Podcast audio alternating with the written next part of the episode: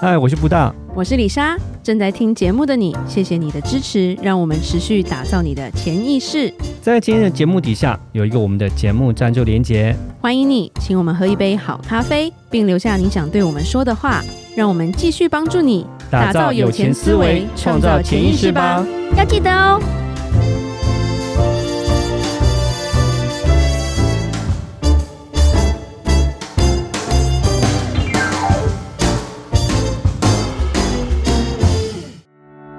钱有关都能 talk，谈钱不再伤感情。我是布大，我是李莎，每天十分钟，打造你的潜意识，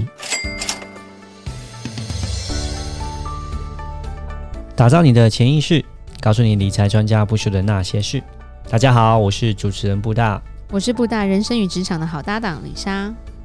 布大最近走在路上啊，其实一阵子了，都可以看到银行有。以房养老的标语，哎，嗯，是，是，就是还蛮大，叫你就是把房子贷款出来。嗯，我想有会贴这个标题出来哦，呃，有一个原因是，因为房地产对华人来说其实蛮重要，像台湾人嘛，也是非常重要，大家就是会买房子嘛，对不对？对。那呃，会缴房贷嘛？对不对？嗯、那可是他可能有结婚啊，有小孩啊，然后过了三十年之后呢，呃，房贷付完了，但是中间赚的钱可能也，呃，除了房贷之外，可能也花在小孩子身上都花光了。嗯，但是他自己的退休，可能其实基本上并没有做很好的规划。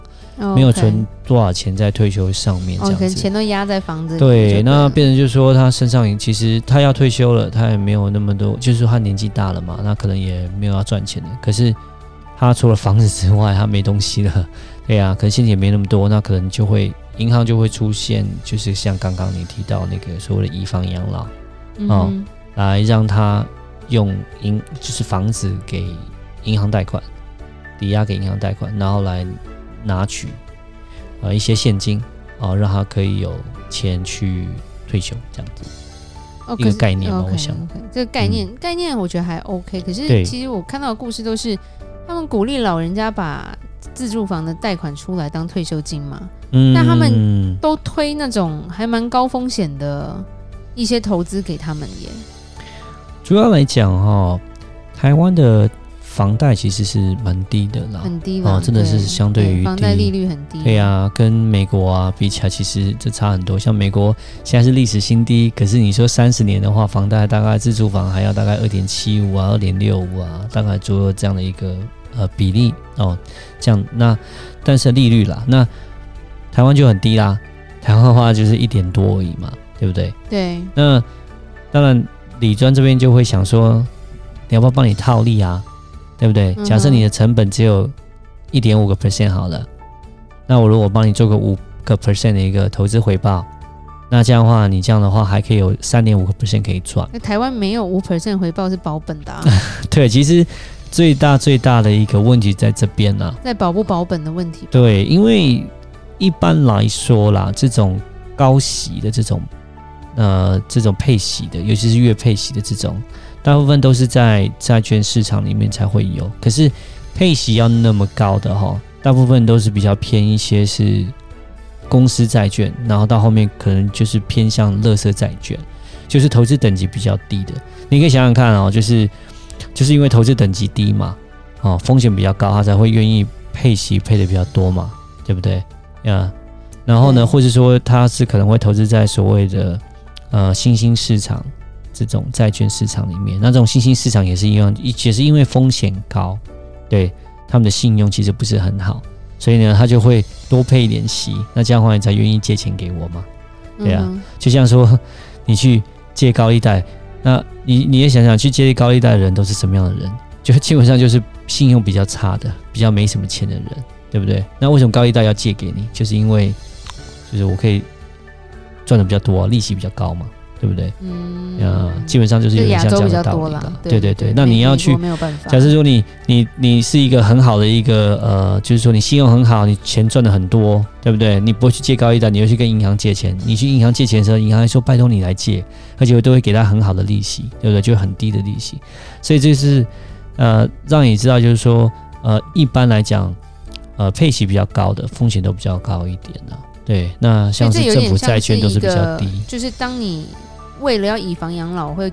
会要注意的投资陷阱吧。嗯，对对对对对，因为因为有时候一有有坑，就自己跳下去，那也没办法。嗯，对。对那主要这个套利方式，刚刚你讲的这理论好像可行啊。对。可是另一个重点是，人有时候活得更长更久。嗯哼。所以，或是生病的时候，我突然需要一大笔的钱。嗯哼。那。这就有可能把钱花完了。嗯嗯嗯嗯嗯，这也是一个蛮大的问题吧？对，那我再补充一下刚刚讲的东西哈。对，那主要来讲就是这种高利息的呃这种债券啊、基金啊，那刚刚李少提到，它的可能本金是不保的啦。最重要在这边。但是他们用，譬如说这些不知道或者是为了业绩的所谓的理专。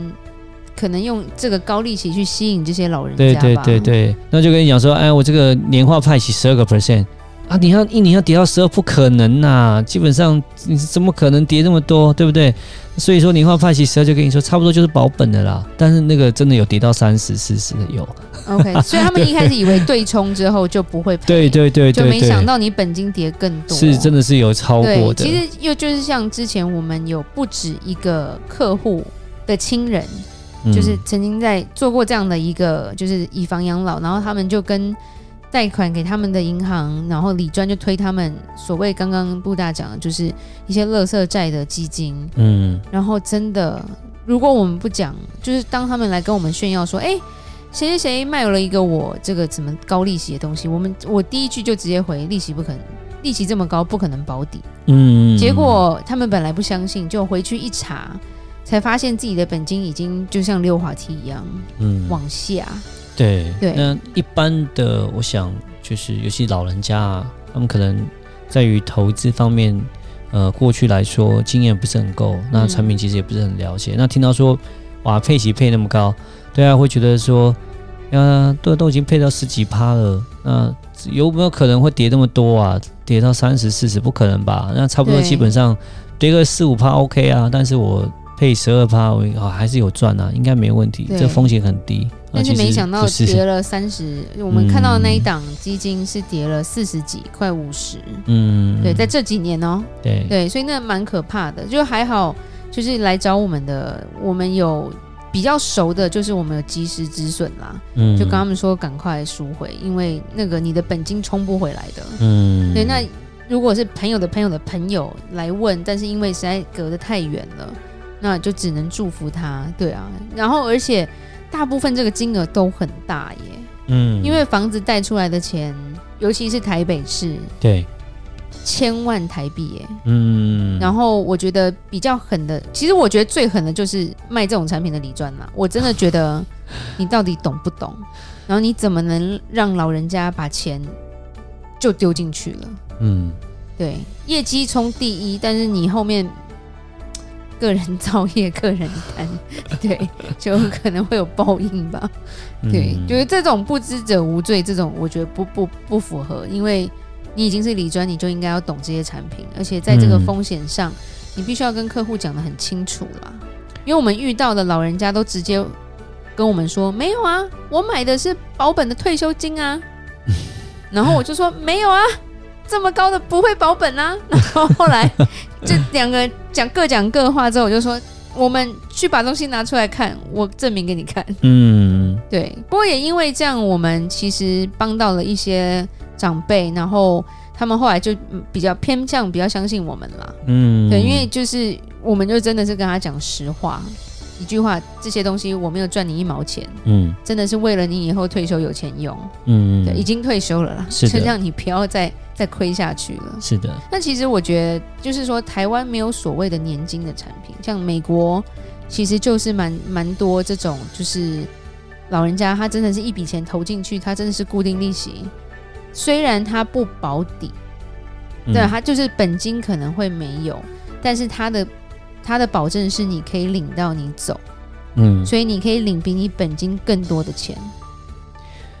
台湾有类似年金的产品呢，是有啦，对，但是他们没有赔付到人走了。一般来讲，它有个时间限制，可能就是十年、二十年或是三十年，差不多就是这样的一个固定的一个时间这样子。但是没有说付到人走。但是领得完的、啊，这可是我们要的是领不完的钱、啊。嗯，那这边就比较不一样。对，因为根据我们在保金公司的好朋友就有讲说，台湾没有这样所谓可以领不完的年金产品。嗯，所以在养老这一块。面对老龄化，其实是相当需要多做一些规划跟顾虑的。嗯，对。那未来我们可能也会做个几集，专门在讲一些退休规划的的一些一些一些内容跟主题。嗯、对，因为人都会老啦，就是就算我李莎一直觉得自己还是年轻的，但是我不想工作一辈子。对，所以我觉得这一块其实蛮重要，不管你几岁了。有在赚钱就该开始规划。对，尤其是人现在越活越老，然后呢，再加上说，其实现在人都越来越越来越想早一点退休。对，以前可能都是活到老做到老这样子，对，都为了下一代。他现在很多人年轻人一直都说：“哦，你什么时候想退休？四十、五十？”对，然后可是人又活到大概平均年龄八十几岁、九十岁。所以你活三十岁之后要退休五十年，对，好可怕。是，对，是。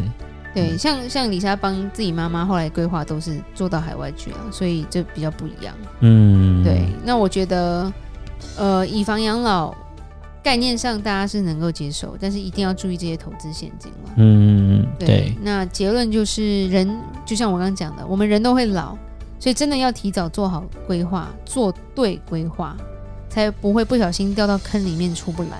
嗯，这是非常重要的。好，那就谢谢晚上。啊、呃，大家的收听，每周一到每周五晚上七点，与你谈钱不伤感情。我是布大，我是李莎，打造你的潜意识。我们下集再见，拜拜。拜拜。